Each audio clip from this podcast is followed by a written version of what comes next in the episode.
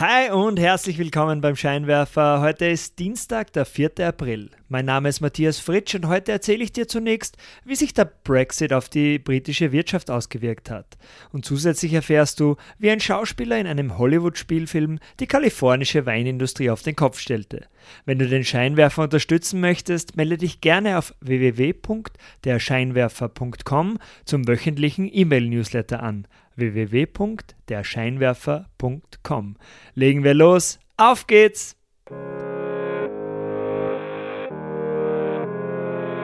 Willkommen beim Scheinwerfer. Dieser Podcast bringt Unternehmern und Führungskräften die Geheimnisse der erfolgreichsten Unternehmen und die wichtigsten Insights, um bessere Entscheidungen zu treffen. Jeden Dienstag frisch zum Frühstück serviert. Um keine Ausgabe vom Scheinwerfer zu verpassen, melde dich gleich jetzt zum E-Mail-Newsletter an auf www.derscheinwerfer.com. Das ist www.derscheinwerfer.com.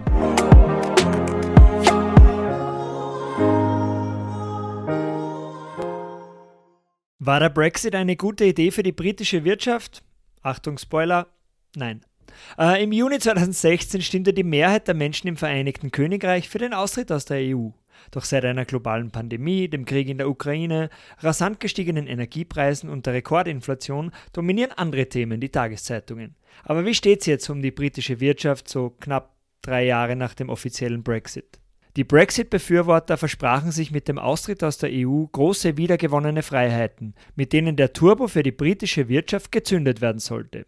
Geworden sind es für die Unternehmen aus dem Vereinigten Königreich aber hauptsächlich Bürokratie und eine Flut an neuen Regeln. Seit das Land am 1. Januar 2021 den EU-Binnenmarkt und die Zollunion verließ, führt der Export von Waren immer mehr zu riesigen finanziellen und organisatorischen Belastungen. Besonders kleine Betriebe leiden darunter. Als Alternative haben zahlreiche Unternehmen eigene Warenlager in der EU eröffnet, um ihre Waren in großen Mengen aus UK in die EU zu bringen, sie dort in die verschiedenen Länder weiter zu verschicken und sich so nur einmal um die Formalitäten und die Papiere kümmern zu müssen. Doch diese Lösung ist natürlich erst ab einem gewissen Mindestgeschäft in der EU sinnvoll. Gerade für Kleinbetriebe kommt dieser Mehraufwand nicht in Frage. Laut Lucy Monks vom Branchenverband der Federation of Small Businesses soll einer von acht Exporteuren seit dem Brexit sein EU-Geschäft mittlerweile zeitweise oder endgültig bereits eingestellt haben. Neue Handelsabkommen, zum Beispiel mit Australien oder Neuseeland, können die Einbußen aus dem fehlenden EU-Geschäft auch nicht annähernd aufwiegen. Zusätzlich fehlen die Arbeitskräfte. Seit dem Ende der Personenfreizügigkeit fehlen in vielen Branchen wichtige Schlüsselkräfte. Besonders das Baugewerbe, die Gastronomie, der Pflegebereich und die Landwirtschaft leiden unter dem Verlust von Mitarbeitenden aus der EU. Viele EU-Ausländer verließen auch in der Corona-Pandemie das Vereinigte Königreich und nur wenige von ihnen kamen wieder zurück. Aber wie geht's jetzt weiter? Die Deutsche Industrie- und Handelskammer findet bei der Frage nach der Brexit-Bilanz deutliche Worte. Sein wirtschaftliches Desaster. Das Vereinigte Königreich war zum Zeitpunkt des Brexit-Referendums 2016 noch der drittwichtigste Handelspartner für deutsche Unternehmen. 2022 steht das Land nur noch auf Platz 8, Tendenz weiter sinkend. Das irische Economic and Social Research Institute schätzt, dass das Volumen der Exporte aus dem Vereinigten Königreich in die EU um rund 16 Prozent gesunken sei. Importe aus der EU seien auf der Insel um rund ein Fünftel gesunken. Laut Prognosen des Internationalen Währungsfonds soll die Wirtschaft im Vereinigten Königreich dieses Jahr auch schrumpfen, als einziges Land unter den G7 der führenden Industrienationen. Selbst für das von Kriegssanktionen belegte Russland sind die Wachstumsaussichten positiver. Also insgesamt ziemliche Katerstimmung auf der Insel. Statt der ehemaligen Begeisterung für den Brexit macht sich allmählich auch in der britischen Bevölkerung ein Gefühl des sogenannten Regret breit, also ein Brexit-Regret. Doch Politwissenschaftler rechnen in den nächsten 15 Jahren nicht mit einer Rückkehr in die EU. Wie ein Hollywood-Film die amerikanische Weinindustrie auf den Kopf stellte. Der Spielfilm Sideways aus dem Jahr 2004 begleitet den Weinliebhaber Miles, gespielt von Paul Giamatti, und seinen besten Freund Jack auf einer betrunkenen Reise durch die Weinanbaugebiete Kaliforniens. Der Film wird zum Überraschungserfolg, spielt über 100 Millionen Dollar in den Kinos ein und wird für fünf Oscars nominiert und gewinnt davon sogar die Auszeichnung für das beste adaptierte Drehbuch. Gleichzeitig hat der Film die US-amerikanische Weinindustrie nachhaltig verändert. In einer Szene, in der die beiden Freunde ein nettes Dinner mit zwei Damen genießen wollen, spricht der wütende Miles den alles verändernden Satz. And if they want to drink Merlot, we're drinking Merlot. No, if anybody orders Merlot, I'm leaving. I am not drinking any fucking Merlot! Okay, okay, relax, Miles. Jesus, no Merlot. Und in den Jahren nach der Veröffentlichung des Films sorgen diese paar Sekunden Dialog in Sideways tatsächlich für einen spürbaren Einbruch der Nachfrage nach Merlot in den USA. Im Gegensatz zu Merlot liebt Hauptdarsteller Miles stattdessen Pinot Noir.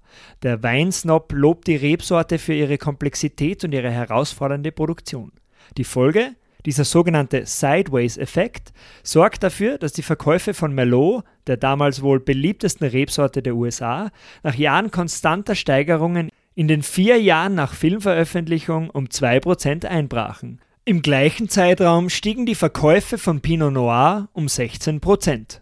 Und dieser Trend setzte sich in den Jahren danach fort. Pinot Noir entwickelte sich zum Verkaufsschlager. Wurden 2005 in Kalifornien noch circa fünfmal so viele Merlot-Trauben wie Pinot Noir angebaut, überschritt die Produktion von Pinot Noir 2017 erstmals die Menge von Merlot. In einer Studie aus dem Jahr 2021 konnte auch noch eine weitere Ausprägung des Sideways-Effekts festgestellt werden. Der Film sorgte dafür, dass insgesamt die Qualität von amerikanischen Pinot Noirs sank. Aufgrund der gesteigerten Nachfrage nach Pinot Noir wurde die Produktion in so ziemlich jedem kalifornischen Weingut hochgefahren. Doch nicht jedes Anbaugebiet eignet sich auch für diese anspruchsvolle Rebsorte, was zu großen Mengen an unterdurchschnittlichen Pinot Noirs führte. Das Lustige am Sideways-Effekt, der Hauptdarsteller Miles verabscheut Merlot nicht aufgrund seines Geschmacks oder der Qualität der Trauben, sondern hauptsächlich deshalb, weil seine verhasste Ex-Frau die Rebsorte so unheimlich gern mochte. Aber immerhin, seit drei bis vier Jahren feiert Merlot in den USA auch wieder ein Revival. Und zum Abschluss noch drei ganz kurze Stories aus der Welt der Wirtschaftsnachrichten, damit du up to date bleibst. Auf ORF.at wurde berichtet, dass die Inflation im März voraussichtlich auf 9,1% gesunken ist. Laut der Schnellschätzung der Statistik Austria beträgt die Inflation im vergangenen Monat 9,1% im Vergleich zum Vorjahresmonat, der niedrigste Wert seit Juni 2022. In der Türkei hingegen wurden noch 50,5% Inflation im März verzeichnet. Zweitens, in der Tagesschau wurde berichtet, dass der Chatbot ChatGPT in Italien gesperrt wurde. Der beliebte Chatbot wurde von der italienischen Datenschutzbehörde mit sofortiger Wirkung vorerst gesperrt. Als Grund wurden Verstöße gegen Datenschutz und Jugendschutzbestimmungen genannt. Und drittens, in der Tageszeitung Die Presse wird berichtet, dass der Wirtschaftsprüfer EY im Zuge des Wirecard-Skandals nun Strafe zahlen muss. Wegen Verletzungen der Berufspflicht bei der Prüfung der Wirecard-Jahresabschlüsse muss der deutsche Wirtschaftsprüfer EY eine Geldstrafe von 500.000 Euro zahlen und darf zwei Jahre lang keine neuen Prüfungsaufträge bei Unternehmen von öffentlichem Interesse annehmen.